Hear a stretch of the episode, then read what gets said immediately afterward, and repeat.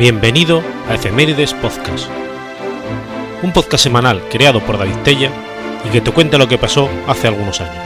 Episodio 113, semana del 12 al 18 de febrero.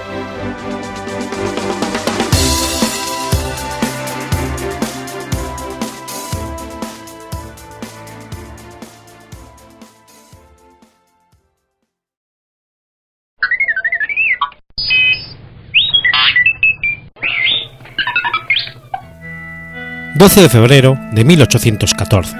Sucede la Batalla de la Victoria.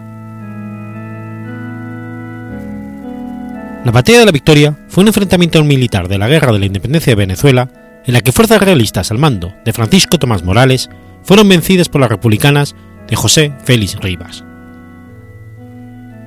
Herido gravemente en la primera batalla de la Puerta el 3 de febrero, el comandante José Tomás Bobes había dejado a las tropas realistas a las órdenes de su segundo, Francisco Tomás Morales, quien tenía la misión de tomar la victoria. Su plan es aislar a Simón Bolívar, que está en Valencia, de Caracas, cuya defensa dirige el general José Félix Rivas. Ante esto, Rivas decide marchar a la victoria, donde llega el día 10 y prepara las defensas.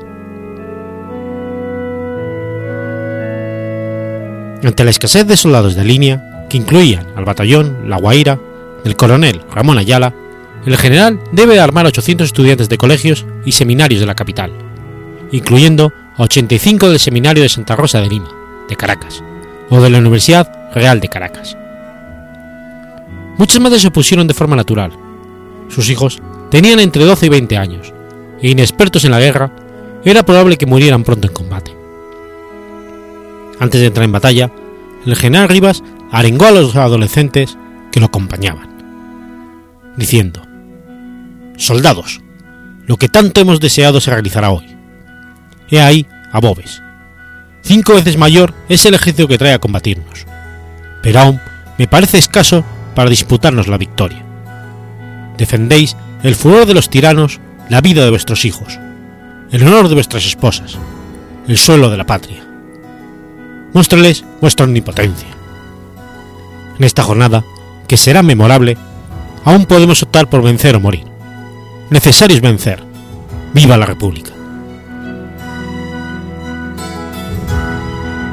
Morales llegó del este con sus tropas a las 7 horas del día 12 por el camino de San Mateo, cruzando el río Aragua, que corría de sur a norte al este de la ciudad. Dividió sus fuerzas en tres columnas. Una intentó en la ciudad por el camino principal de San Mateo, mientras otras dos flanquearon las posiciones republicanas, tomando el Calvario al norte de la urbe y el Pantanero al sur. Nueve asaltos realizaron los monárquicos y siempre fueron rechazados por el fuego de fusiles y artillería. Sin embargo, los republicanos estaban arrinconados en la Plaza Mayor. A las 5 llegaron 220 jinetes desde la Cabrera por el camino de San Mateo al mando del coronel Vicente Campo Elías, que atacan por la retaguardia del centro realista y romper el cerco. Rivas manda a 150 soldados del coronel María Montilla a atacar con ayuda a Campo Alías Central. Los refuerzos lanzan un último contraataque a Morales, que es obligado a retirarse al Pao, perseguido por la caballería patriota. Llegada la noche, Rivas hace a sus tropas regresar.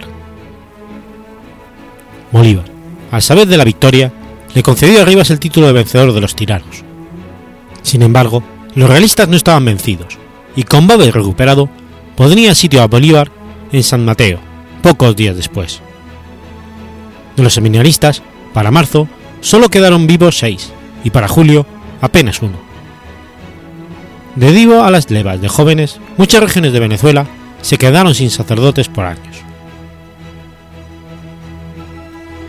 el 12 de febrero de 1947, la Asamblea Constituyente decretó celebrar cada aniversario de la batalla como el Día de la Juventud, en honor a los jóvenes que lograron esta importante victoria. En la plaza principal de la Victoria, hoy llamada Plaza José Félix Rivas, se colocó un monumento, esculpido por Eloy Palacios, inaugurado en 1895, que representa a Rivas dando indicaciones a unos jóvenes sobre el manejo de un fusil.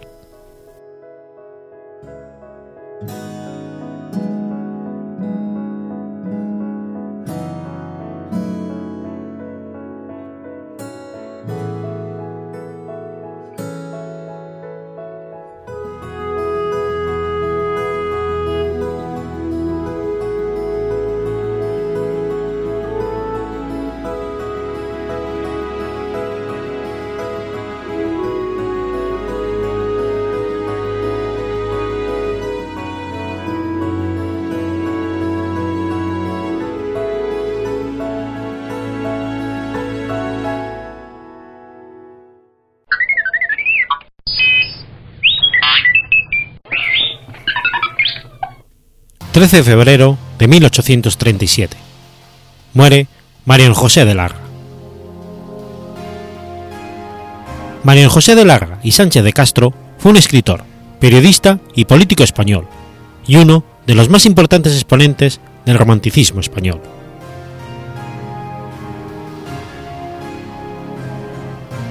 Es considerado, junto con Esponcedra, Becker y Rosalía de Castro, la más alta cota del romanticismo literario español.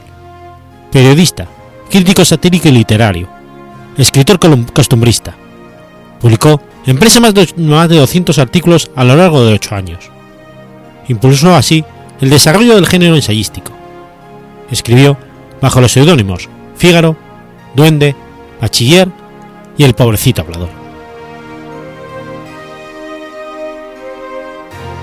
Mariano José de Larra nació el 24 de marzo de 1809 en Madrid, en la calle de Segovia, donde estaba situada la antigua Casa de la Moneda. En ella trabajaba su abuelo, Antonio Crispín de Larra y Morán de Navia. Sus padres fueron Mariano de Larra y Languelot, y su segunda esposa, María de los Dolores Sánchez de Castro. El padre, que era médico, fue un afrancesado, ocupado el puesto de cirujano militar en el ejército josefino, durante la Guerra de la Independencia, por lo que en 1813, cuando el futuro autor tenía cuatro años, su familia tuvo que abandonar el país siguiendo al rey José I Bonaparte y exiliarse, primero en Burdeos y después en París. Gracias a la amnistía decretada por Fernando VII, la familia pudo regresar a España en 1818 y se estableció en Madrid, donde el padre se convirtió en médico personal del infante don Francisco de Paula, uno de los hermanos del rey Fernando. Larra prosiguió en Madrid los estudios comenzados en Francia, y fue siguiendo a su padre, en los destinos que iba ocupando los distintos puntos de España. En 1824 se instaló en Valladolid, para estudiar en la universidad. Aunque no se presentó a ningún examen de ese curso, en octubre de 1825 aprobó todas las asignaturas. La causa de su no presencia a los exámenes puede deberse al acontecimiento misterioso que alteró su carácter completamente. Posteriormente, se ha afirmado que se enamoró de una mujer mucho mayor que él, que resultó ser la amante de su padre. Tras asistir a los exámenes de octubre, dejó los estudios de Valladolid y volvió a Madrid.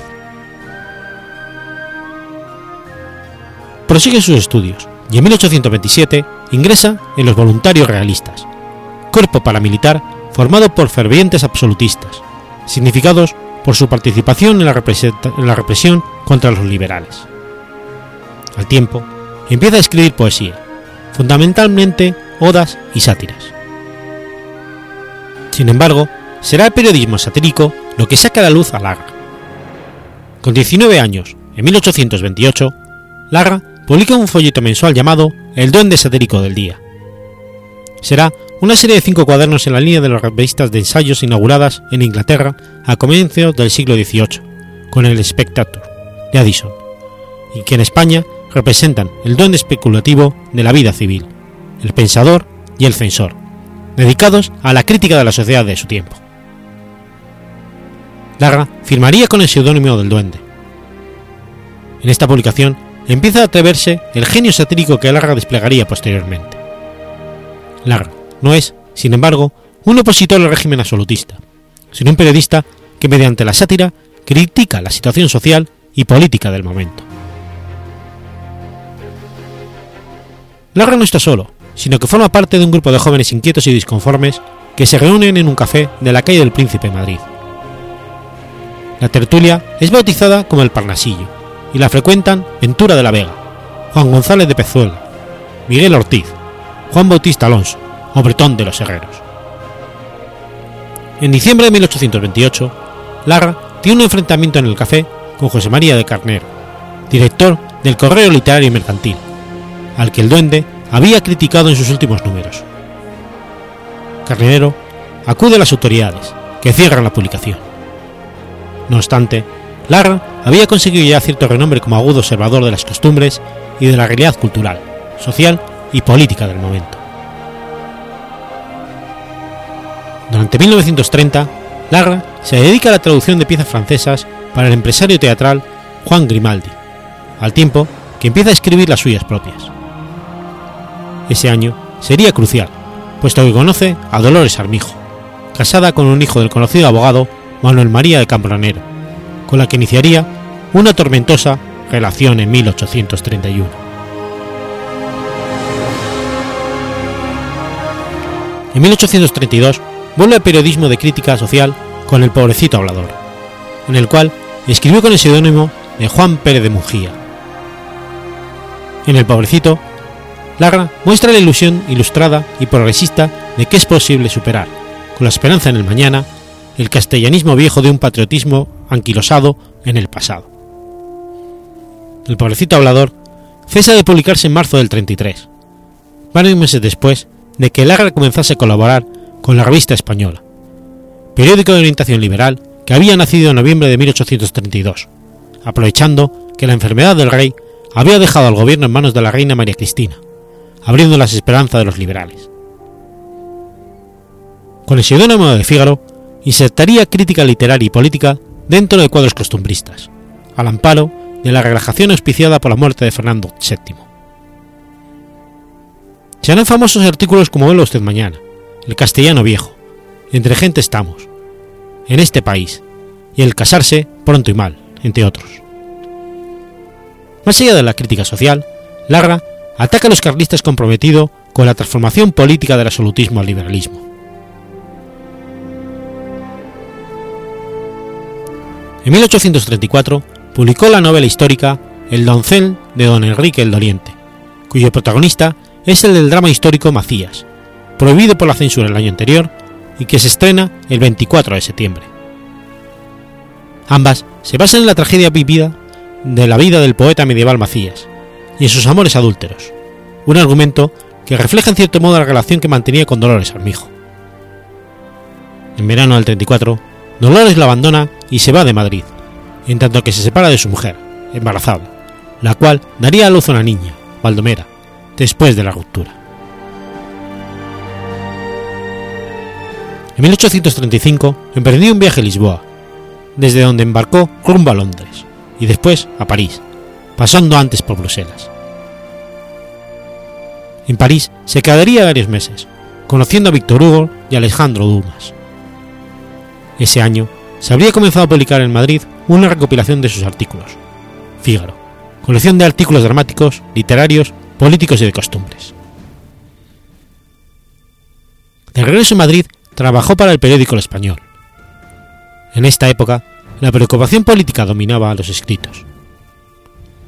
Larra apoya al principio al gobierno de Mendizábal, sin embargo, comienza a criticarle al observar que la desamortización redunda en perjuicio de los más necesitados.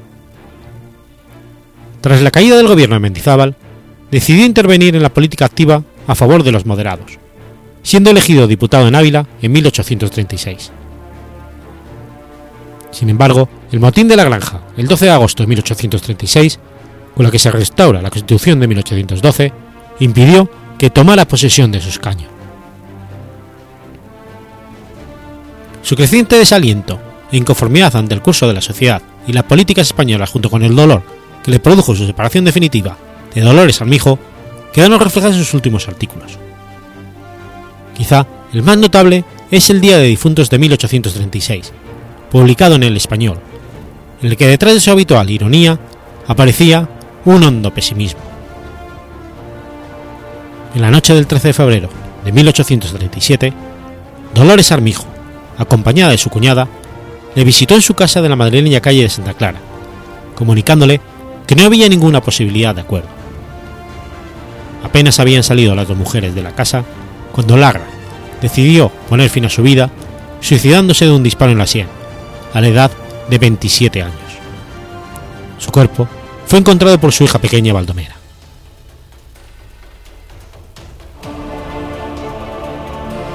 El Gran Fígaro estuvo a punto de tener uno de los más humillantes postmortem de la época, el entierro de la misericordia, de no haber mediado la juventud literaria, que costeó el sepelio. Y así, su entierro, el día 15, resultó comparativamente multitudinario. Mientras el cadáver era introducido en un nicho del cementerio madrileño del norte, el entonces joven poeta José Zorrilla leyó un emotivo poema dedicado a Larra. En 1842, fueron trasladados sus restos a la Sacramental de San Nicolás, que estaba situada en la calle Méndez Álvaro, en Madrid.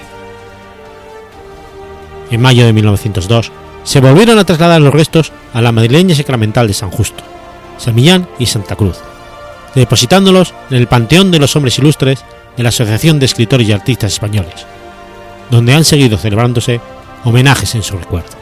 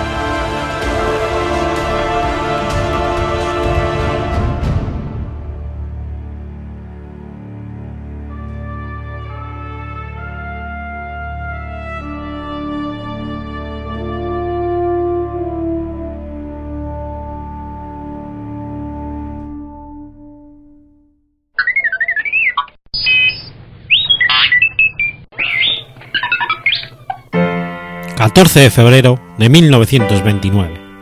Sucede la matanza del día de San Valentín. El 14 de febrero de 1929, la ciudad de Chicago fue testigo de uno de los acontecimientos más atroces dentro del mundo criminal de aquel entonces, la matanza de San Valentín, con la cual se llegó a un nivel de violencia nunca antes visto. Al Capone, su orquestador, se impuso como el principal distribuidor de alcohol, a la vez que puso fin a una cadena de venganzas iniciada cinco años antes, a raíz de la ley seca.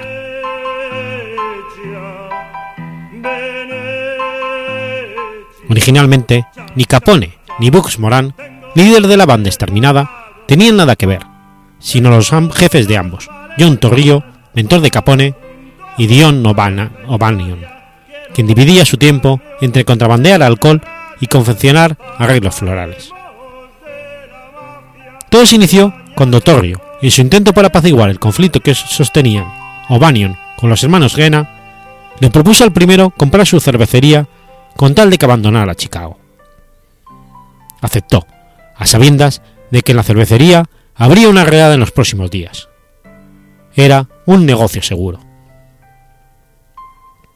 O'Banion se rió en la cara de Torrio, aunque por poco tiempo, pues el 10 de noviembre de 1924 fue acribillado por tres hombres. Lo encontraron nadando en su, propia sangre. Con la muerte de O'Banion, quedaba un espacio libre que sus hombres no dudaron en ocupar. Un tal Jaime Weiss y Bux Moran fueron los nuevos líderes, y desde entonces los atentados contra Capone se sucedieron uno tras otro. Decidió alejarse por unos meses de Chicago y dejó al Capone al frente de los negocios de alcohol y prostitución. Los roces siguieron entre ambas bandas. Sin embargo, Al Capone tenía un punto a su favor. Era carismático. Los periódicos lo trataban como un héroe. En general, los gángsters no eran vistos como una amenaza, sino como unos benefactores que combatían contra una absurda ley seca. Con todo, Al Capone intentó negociar con Weiss, pero este se negó y terminó muerto a la edad de 28 años. Solo faltaba Bux Moran, ya planeaba algo para él. El 14 de febrero de 1929 prometía ser un día como otro cualquiera. La banda de Morán se reunió en el 2122 de la calle North Clark para recoger un cargamento de alcohol. Esa fatídica mañana estaban Jace Clark, cuñado de Bugs Moran, Adam Mayer, John May, Al Wisbach, los hermanos Kusenburg, Frank y Pete y el doctor Reinhard Swinder. Este último gustaba de codearse con criminales. El único ausente era precisamente Bugs Moran, quien llegaría más tarde. El reloj marcaba las 10.25 y a esa hora ninguno sospechaba lo que ocurriría en los próximos 5 minutos. A las 10.26, un coche se acercó a la bodega. Pero no era el contacto, sino, sino una patrulla, seguido por un vehículo no identificado. Algo olía mal, pues los delincuentes habían pagado una cuota a la policía para que los dejaran trabajar libremente. Tres policías y dos civiles se bajaron de sus coches y ordenaron a los siete individuos ponerse contra la pared. Eran las 10 y 28. James Clark intentó arreglar las cosas. ¿Qué sucede? Estamos al corriente de pagos. En respuesta, recibió una risa burlona y una caricia con la culata de una ametralladora Thompson. Afuera, la suerte era otra. Bugs Moran, quien acababa de llegar, huyó deprisa al ver la patrulla y esperó en una cafetería hasta descubrir qué es lo que sucedía. En tanto, los siete tipos seguían contra la pared, temiendo lo peor. No sabían que los policías eran en realidad mafiosos, como ellos, y que uno era ni más ni menos que McGoon, mejor conocido como, como Machin Kun. A las 10.30, todo llegó a su fin cuando una ráfaga de plomo, que hizo rugir la poderosa garganta de las metralletas Thompson, cayó sin piedad sobre la banda. Inmediatamente, la prensa miró con sospecha al Capone. Sin embargo, se justificó diciendo que en ese momento estaba en Miami. La coartada de Machingun fue mejor. Había pasado el día con su novia, Louise Rolf. La emblemática matanza pronto se convirtió en un éxito mediático, pero paradójicamente significó el fin de la carrera de Al Capone, pues por primera vez dejó de lado su apariencia carismática para dar paso a su perfil más rudo. A pesar de que nunca lo pudieron culpar de nada y de que se apoderó del mercado del alcohol, su carrera fue en picado. Poco tiempo después, fue acusado de evasión de impuestos y condenado a 11 años de prisión el 17 de octubre de 1931. Parte de su condena la cumplió en Alcatraz y por buena conducta fue liberado en noviembre de 1939. Vivió sus últimos años en una mansión. Vivió con alucinaciones y con el miedo de ser asesinado. Enfermo de sífilis, murió el 25 de enero de 1947. Bugs Moran nunca se recuperó del golpe del Capone. Su carrera quedó truncada. Murió de cáncer en 1957, mientras purgaba una pena de 10 años por robo.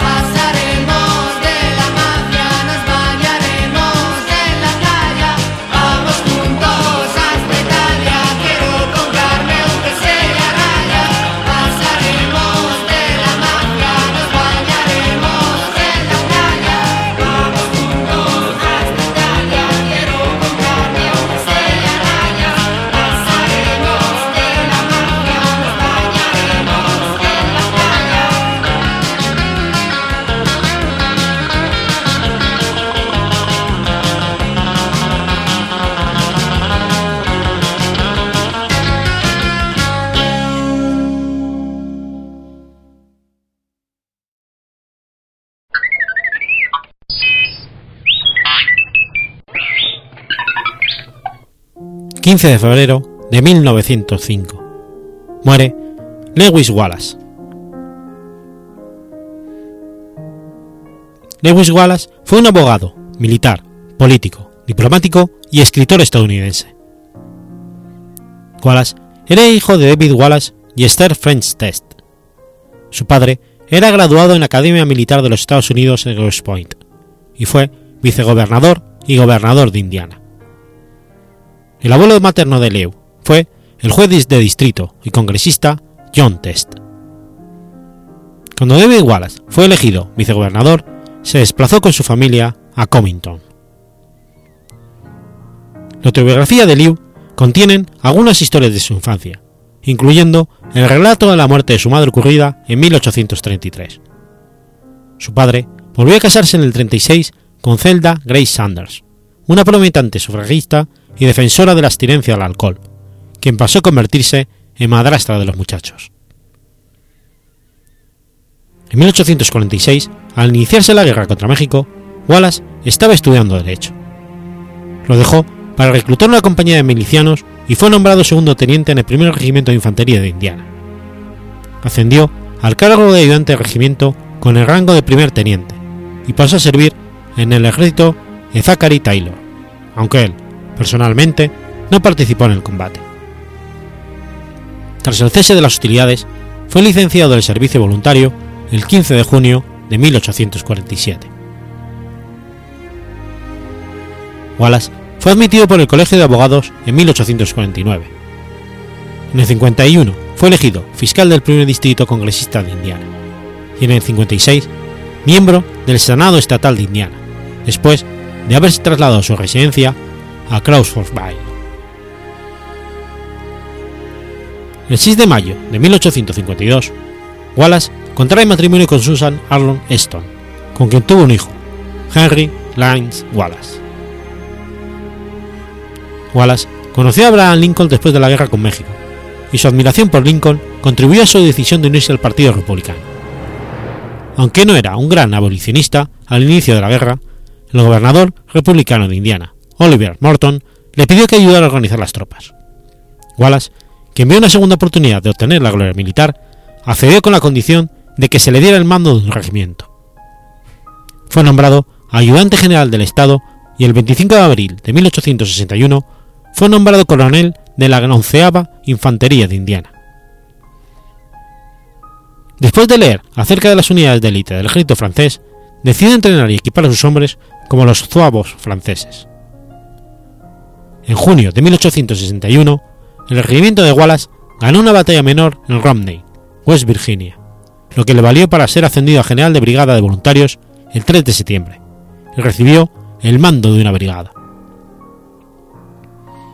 En febrero de 62, ante la preparación de un avance contra Fort Henry, el general de brigada Ulysses S. Grant envió dos cañones de madera a Río Tennessee bajo para un último reconocimiento de la fortaleza, con Wallace a bordo.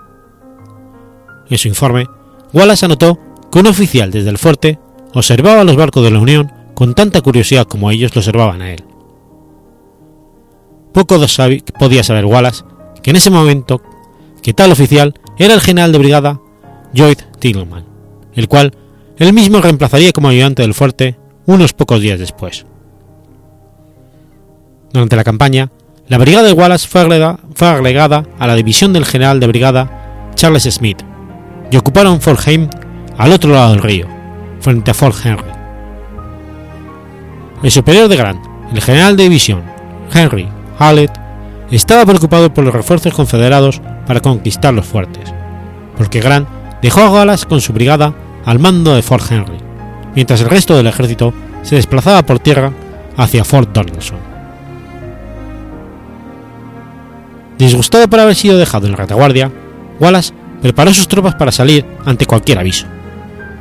La orden llegó el 14 de febrero, y cuando Wallace llegó junto al río Cumberland, se le encargó la organización de una división con los refuerzos que llegaran en transportes.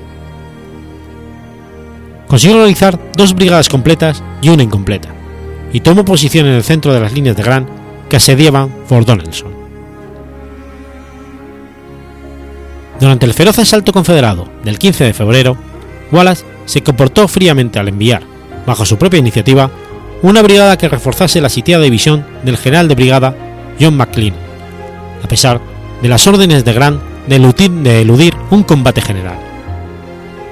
Esta acción fue clave para estabilizar la línea defensiva de la Unión.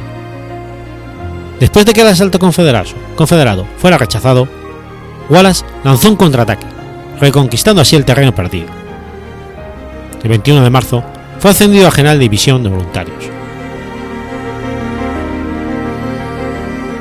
La orden más controvertida de Wallace llegó en la batalla de Shiloh, donde actuó al mando de la tercera división bajo las órdenes de Grant. La división de Wallace había sido dejada en reserva. La tercera brigada al mando del coronel Charles Wesley estaba en Stoney Lamenson, junto a Adamsville, Tennessee. La primera, del coronel Morgan Smith, y la segunda, del coronel John Taylor, estaban ambas situadas en Crum Landing, cinco millas al norte de Pittsburgh Landing, en la retaguardia de las líneas de la Unión. Sobre las 6 de la mañana del día 6 de abril de 1862, cuando el ejército de Grant fue sorprendido y prontamente derrotado por la súbita aparición del ejército confederado bajo el mando de Albert Sidney Johnson, Grant envió órdenes a Wallace para que movilizase su división y apoyase la división del general de brigada William Tecumseh Sherman, que se encontraba en Shiloh Church. Las órdenes de Grant a Wallace fueron dadas verbalmente un, a un edecán, quien las transcribió y las entregó. Posteriormente, fueron perdidas durante la batalla. Había dos rutas principales por las que Wallace podía desplazar su unidad hacia el frente, y Grant no había especificado, según Wallace, cuál de ellas debía tomar. Wallace escogió la ruta superior, la cual quería era más practicable y le llevaría hasta Shiloh Church. El día anterior a su marcha, escribió una carta a otro oficial manifestándole su intención de obrar así. Grant, más tarde, afirmó que él había especificado que Wallace tomase la ruta inferior a lo largo del río Pittsburgh Landing. Los historiadores están divididos, haciendo algunos afirman que la explicación de Wallace es la más lógica. Wallace llegó casi al final de su marcha y pudo constatar que Sherman había sido forzado a retroceder y ya no estaba donde había previsto encontrarlo. Sherman había sido rechazado tan lejos que Wallace se encontraba en la retaguardia del avance de las tropas sudistas. Un mensajero de Grant llegó a las 11.30 am, con la noticia de que Grant se preguntaba dónde estaba Wallace y por qué no había llegado a Pittsburgh Landing, donde el ejército de la Unión estaba tomando posiciones. Wallace creía que podía lanzar un ataque viable desde donde estaba, atacándose a los confederados en su propia retaguardia, pero siguió las nuevas órdenes de trasladarse en ayuda del ejército a través del camino junto al río. Wallace llevó a cabo una contramarcha por la misma ruta, y a través de una encrucijada atravesó por un puente los riachuelos, Snake y Owen. Antes de realizar y realinear sus tropas de manera que la retaguardia pasara a estar en el frente, Wallace prefirió la contramarcha. El argumento que su artillería no había estado que en una buena posición para apoyar la infantería cuando ésta llegara al campo. Wallace retrocedió hasta la mitad del camino superior. Continuó marchando a través de una tercera vía que, que cortaba con el camino inferior y que le llevaría a reunirse con el resto del ejército por el campo de batalla. Pero el camino había quedado en pésimas condiciones debido a las recientes tormentas y las previas marchas del ejército de la Unión. El avance fue lento debido a las condiciones del terreno, demostrando que la contramarcha había sido una decisión errónea. Cuando su división llegó donde se encontraba Grant, hacia las 7 de la tarde, había marchado un total de 15 millas en 6 horas y media. El sol ya estaba abajo y la lucha cedía cerca de su fin, pero todavía no estaba del todo oscuro, y la división de Wallace recibió la orden de ocupar un lugar a la derecha de las líneas de la Unión. El ejército de la Unión ganó la batalla el día siguiente, con Wallace y su división ocupando la punta de la derecha y siendo los primeros en atacar el 7 de abril. En un principio, todo esto no tuvo ninguna repercusión. Wallace era el general más joven de su rango en el ejército, y algo así como el niño mimado que trae suerte. Sin embargo, muy pronto empezaron a trascender entre la población civil los datos de las cuantiosas bajas en Shiloh, y el ejército exigió explicaciones. Tanto Grant como su superior, Halleck, culparon directamente a Wallace argumentando que su competencia al subir las reservas casi le había costado la batalla. Sherman, por su parte, guardó silencio en su comparecencia. Wallace fue apartado de su puesto en junio y se le asignó el mando de la defensa de Cincinnati, en el departamento de Ohio, durante la incursión de Braxton Bragg en Kentucky. El servicio más notable de Wallace en este periodo ocurrió en julio del 64, en la batalla de Monacay, Maryland. Bajo su mando disponía de unos 5.800 hombres y la división de James Rickards, pero fue derrotado por el general confederado Hubal Early, con unos 15.000 hombres a su mando. Sin embargo, Wallace logró retrasar el avance de Early sobre Washington DC durante todo un día. Esto dio tiempo a que los defensores de la ciudad pudieran organizarse. Monocacy fue la victoria confederada más septentrional de la guerra. El general Grant relevó a Wallace de su mando tras conocer la derrota de Monacais, pero lo rehabilitó dos semanas después. En sus memorias, Grant alabó las tácticas dilatorias de Wallace en Monocacy. Al final de la guerra, dirigió los esfuerzos secretos del gobierno norteamericano para ayudar a los mexicanos a librarse de la ocupación francesa, que habían tomado el control de México en 1864. Wallace sufrió mucho por la pérdida de su reputación tras los hechos de Shiloh. Luchó toda su vida por cambiar la opinión pública sobre su papel en la batalla, llegando incluso a suplicar a Grant, tanto por carta como en persona, para que intercediera por él.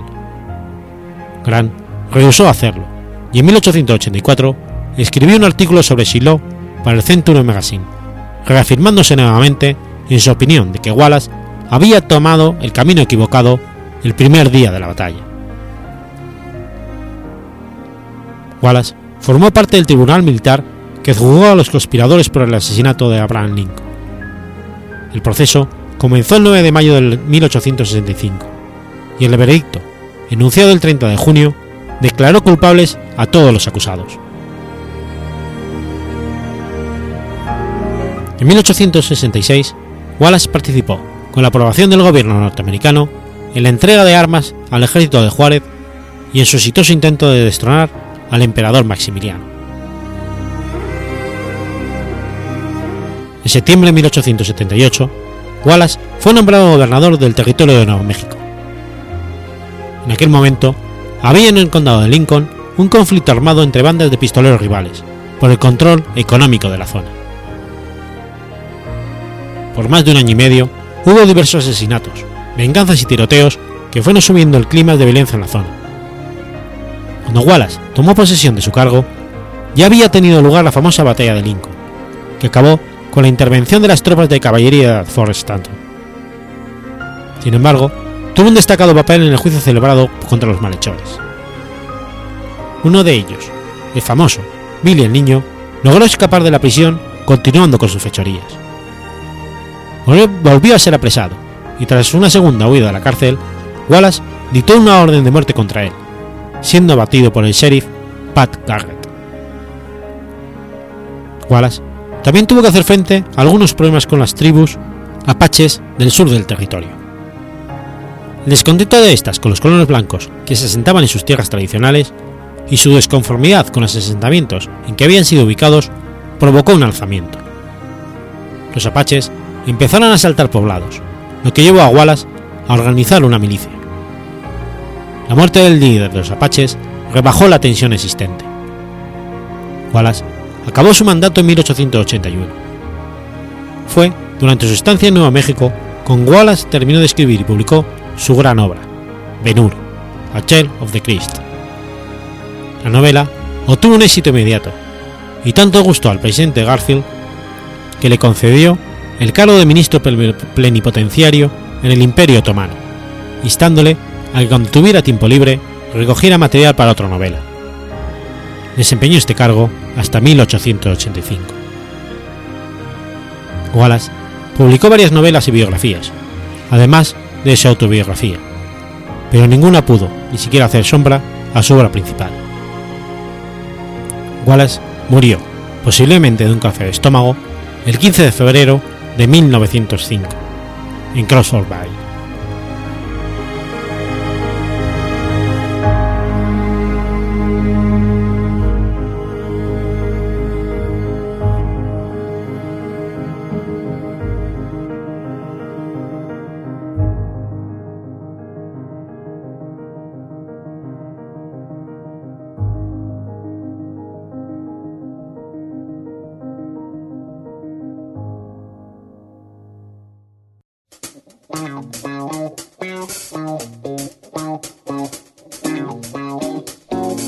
¿Conoces la Asociación de Escuchas de Podcasting? Asespod es el primer lugar de encuentro para todas aquellas personas que escuchan este formato de audio.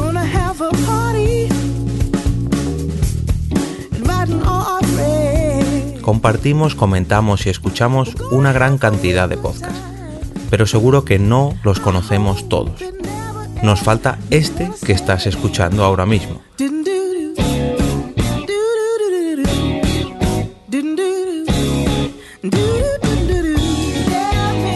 Queremos que tú, oyente de este podcast, formes parte de todo esto. Asociate gratis en nuestra web, asespod.org. Búscanos en las redes sociales, Twitter, Facebook y Google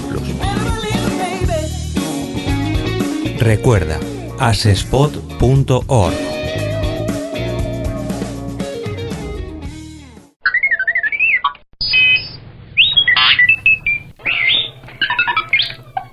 Zaragoza, 16 de febrero de 1945. Nace Fernando Esteso. Fernando Julián Esteso Ayué es un actor, director, guionista, cantante y humorista de cine, teatro y televisión español.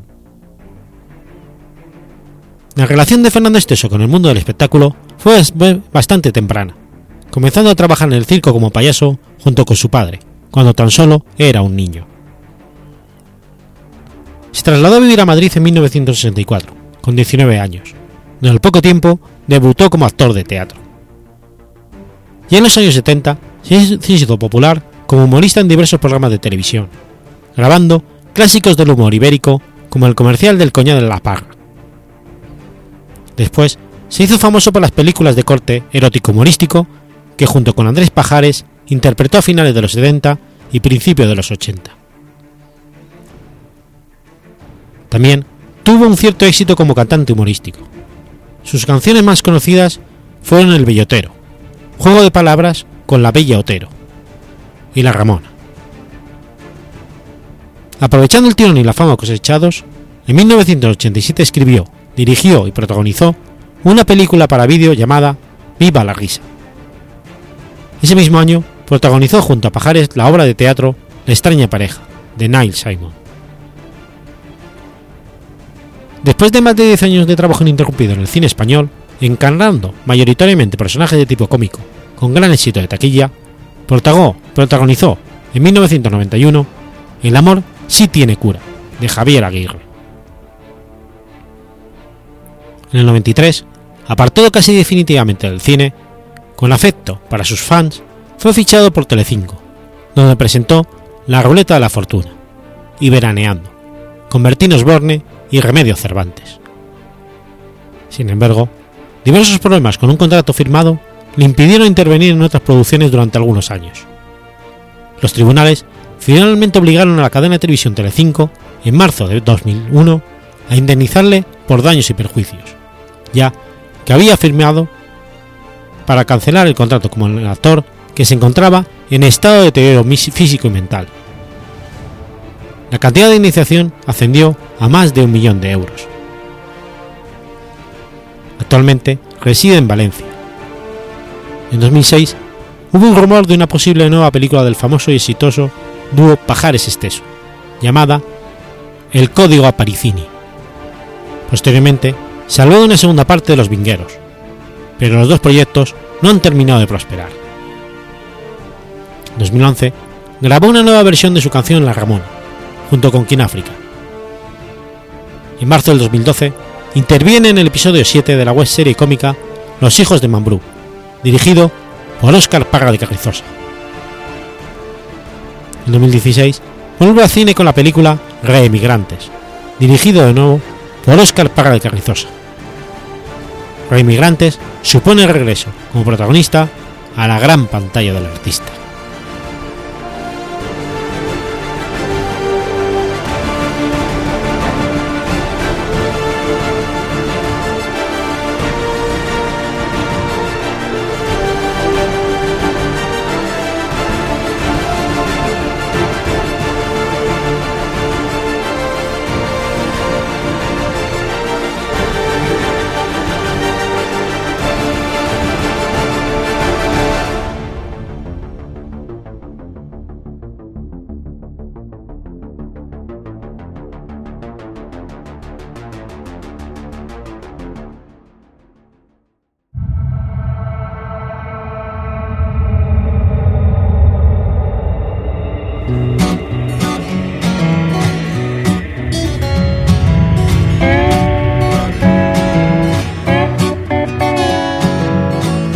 ¿Sabías que existe una asociación donde damos voz a los podcasts?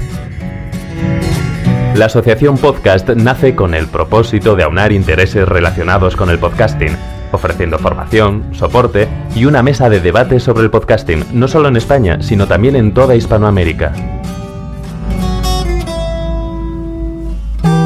Entre nuestros proyectos destacan nuestro libro colaborativo, la organización de diferentes eventos relacionados con el podcasting como las jornadas de podcasting, los premios de la Asociación Podcast y Radio Podcastellano. Para formar parte de la comunidad, recibir información de eventos y estar al tanto de lo que ocurre, solo tienes que entrar en asociacionpodcast.es y hacerte socio simpatizante. Ahora es tu oportunidad de formar parte de esta gran comunidad. asociacionpodcast.es. Si lo prefieres, puedes escribirnos a info@asociacionpodcast.es y responderemos todas tus dudas. También puedes seguirnos en Twitter con el usuario asociapodcast. Ya seas podcaster u oyente, súbete al podcasting.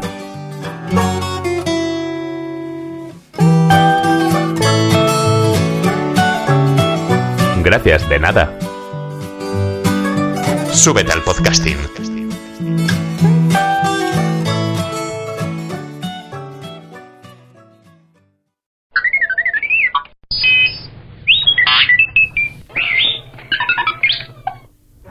17 de febrero de 1673.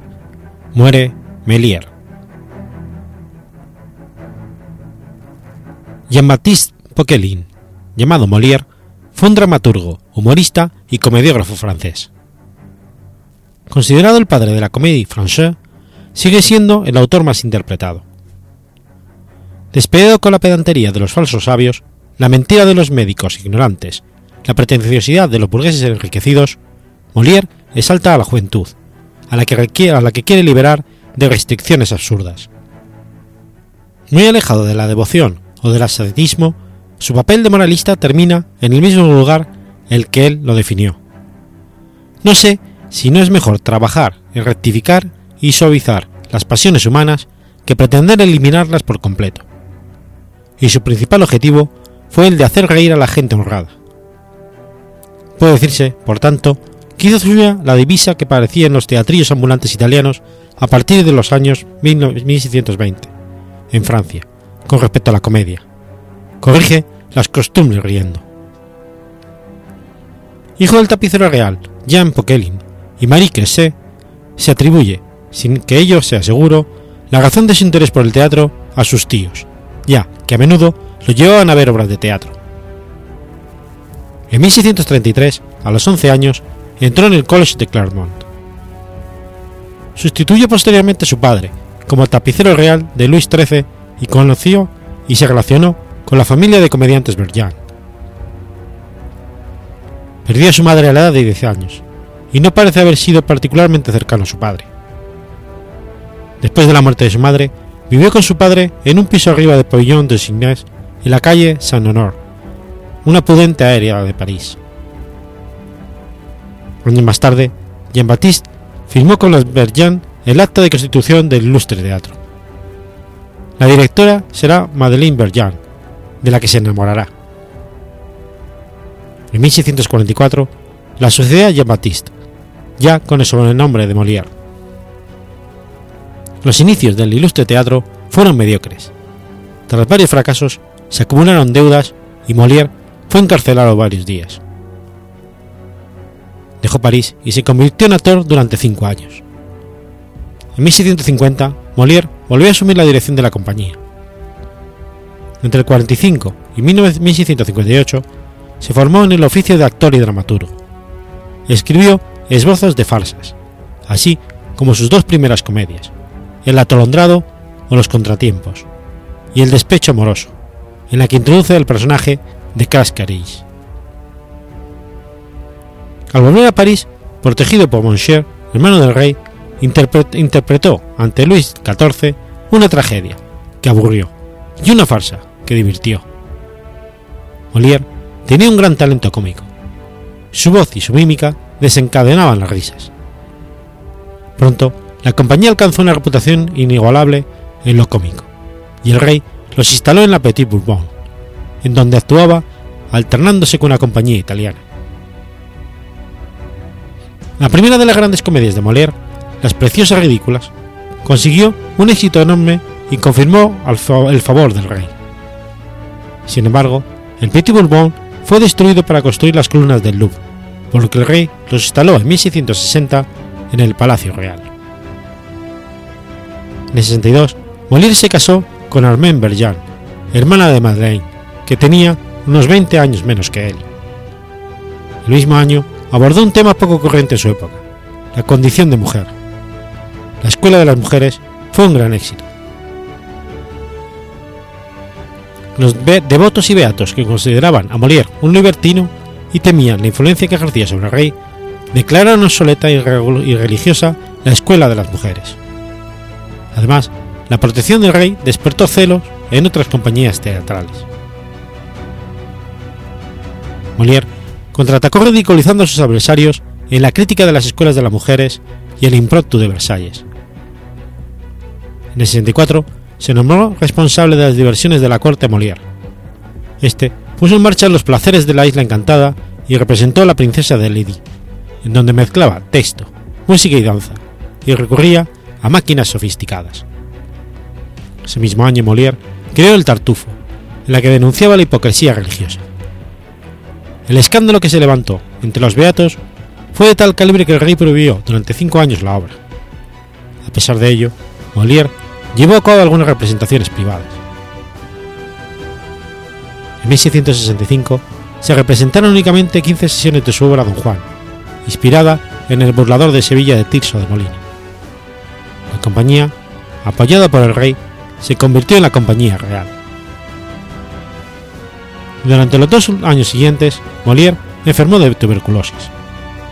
Actuó de modo irregular, pero siguió escribiendo, en especial El Misántropo, en el que expresaba su amargura tras su separación de Armand, y El médico a palos. El misántropo introduce un nuevo tipo de necio, un hombre de elevados principios morales que critica constantemente la debilidad y estulticidad de los demás, y sin embargo es incapaz de ver los defectos de Celemane, la muchacha de la que se ha enamorado y que encarna a una sociedad que él condena. Trató entonces de volver a representar Tartufo con otro título, pero al día siguiente se prohibió la obra. En el 68 creó dos obras con aparatos, Anfitrión y George Dandin, así como El Ágora. Se levantó la prohibición sobre el Tartufo en el 69, y la obra alcanzó un enorme éxito. También escribió Los enredos de Escarpín en 1671. Su última obra fue El enfermo imaginario.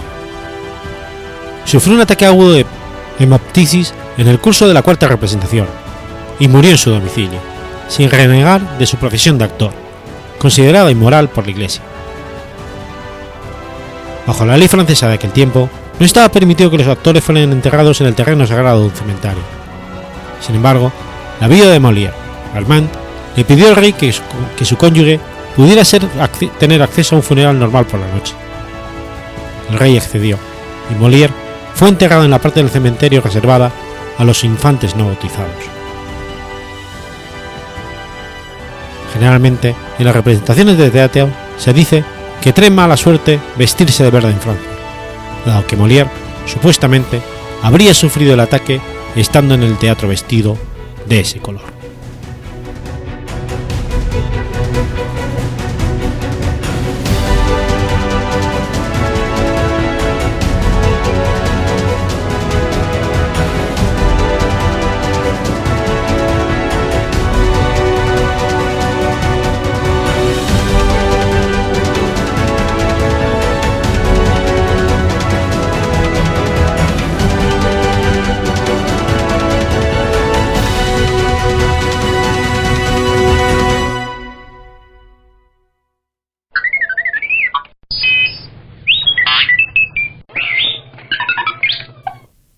18 de febrero de 1294.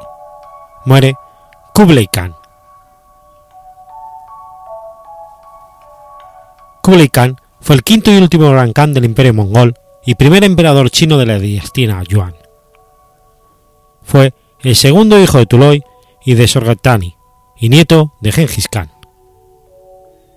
La guerra civil entre él y su hermano Arik Bokeh por la sucesión de su hermano mayor Mongke marcó el fin del imperio unificado. Kublai estudió la cultura china y se enamoró de ella. En 1251, su hermano mayor, Mongke, se convirtió en el gran Khan del imperio mongol, y Kublai fue designado a gobernar los territorios en el sur del imperio. Durante sus años como gobernador, Kublai manejó bien sus territorios, impulsando la producción agrícola del Hernán incrementando el bienestar social después de recibir el Xi'an. Estos actos fueron bien recibidos por los señores de la guerra chinos y también fueron esenciales para la construcción de la dinastía Yuan. Durante su reinado, el gran Khan Mongke planeó una gran ofensiva contra los Song, en el sur chino, último gran reino de China que resistía a los mongoles. Se decidió lanzar una doble ofensiva contra estos, una desde el norte al mando del mismo Khan, con Hanzhou como objetivo, y otra desde el este, al mando de Kublai. En 1253, Kublai recibió la orden de atacar Yunnan y conquistó el reino de Dalí. En 1258, Monke dio a Kublai el mando del ejército del este y lo convocó para ayudarle a atacar en Shuan y otra vez Yunnan. Antes de que Kublai pudiera arribar en 1259, supo la noticia de que Monke había muerto. Kublai prosiguió los ataques a, su, a pero recibió noticias de que su hermano, Arik Bokeh, había convocado un Jiriltai, en el que éste había sido elegido Gran Khan. La mayoría de los descendientes de Genghis Khan habían aceptado a Arik Bokeh como Gran Khan, pero Kublai y su hermano Algu estaban en contra. Kublai rápidamente alcanzó un acuerdo de paz con la dinastía Song y retornó a las estepas de Mongolia, con el propósito de oponerse a la proclamación de Arik Bokeh. Cuando regresó a sus territorios, Kublai convocó su propia asamblea que lo proclamó Gran Khan. Solo un pequeño número de personas de su familia lo apoyaron en su candidatura al título. Sin embargo, el pequeño número allí presente lo proclamó Khan. Esto desató un conflicto de tres años entre Kublai y su hermano Arik Bokeh, que terminaría con la destrucción de Karakorum, la capital mongola, por el ejército de Kublai y la victoria de este. Durante esta guerra civil, Li Tan, el gobernador de Jitsu, se rebeló contra los mongoles. La revuelta fue sofocada duramente por Kublai, que se disgustó mucho con la etnia Han. Tras convertirse en emperador, Kublai creó varias leyes anti-Han, como desposeer de sus títulos a los señores de la guerra Han. El imperio fue separado, creándose cuatro kanatos, cada uno de ellos gobernado por un Khan y supervisado por el Gran Khan. La Horda de Oro gobernó Rusia, el Ilkhanato gobernó el Medio Oriente, el Kanato de Chagatai gobernaba el centro de Asia y el Gran Kanato gobernaba Mongolia y China entera. El imperio alcanzó su máxima extensión con la conquista de Kublai de la dinastía Song en 1279. En 1271, Kublai oficialmente creó la dinastía Yuan y estableció la nueva capital en Dadu, actual Pekín, al año siguiente. Para unificar China, Kublai comenzó una enorme ofensiva contra los últimos remanentes de la dinastía Song en el sur de China, y acabó así su conquista de China en 1279. Como emperador de China, Kublai trabajó para minimizar las influencias de los gobernadores regionales que tuvieron inmenso poder antes y durante la dinastía Song. Su desconfianza hacia la etnia Han causó que nombrara oficiales a personas de otros grupos étnicos. Fue el primer gobernante mongol en convertirse oficialmente al budismo, específicamente al budismo tibetano, gracias a la predicación del lama Drogon Chagal Paka de la escuela Sakya. A pesar de su conversión, siempre mostró tolerancia hacia las demás religiones. Sin embargo, su conversión al budismo fue un impulso importante para esta religión, que más tarde se consolidaría con su descendiente Altan Khan. Apoyó las artes y demostró tolerancia religiosa, y tuvo consejeros de diferentes religiones. Introdujo el papel moneda, pero fue un desastre debido a la falta de disciplina fiscal y a la inflación. Su imperio fue visitado por numerosos europeos como Marco Polo, que visitó su capital e incluso llegó a ser su consejero. Conquistó Dalai y Goryeo. Bajo presión de sus consejeros mongoles, Kublai intentó conquistar Japón, Birmania, Vietnam y Java. Kublai en sus últimos años padeció gota. Consumía demasiada carne, lo cual agravó su gota. Se cree que esto fue también el causante de la muerte de su esposa favorita y también de su heredero. Kublai cayó en depresión, muriendo el 18 de febrero de 1294.